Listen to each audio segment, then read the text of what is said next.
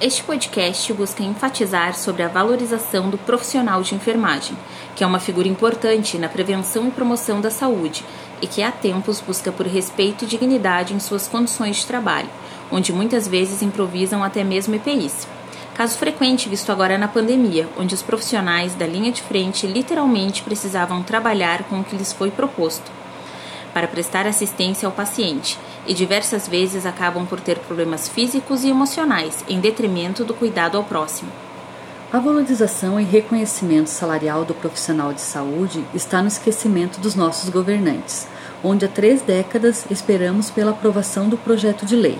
com piso salarial digno e carga horária adequada, ficando claro a falta de consideração pela importância do trabalho desenvolvido pelos enfermeiros, técnicos e auxiliares, que estão expostos a cuidados que podem afetar diretamente sua integridade física e familiar. Somos, Somos gratos pelo, pelo reconhecimento da população, mas queremos mais do que palmas na janela.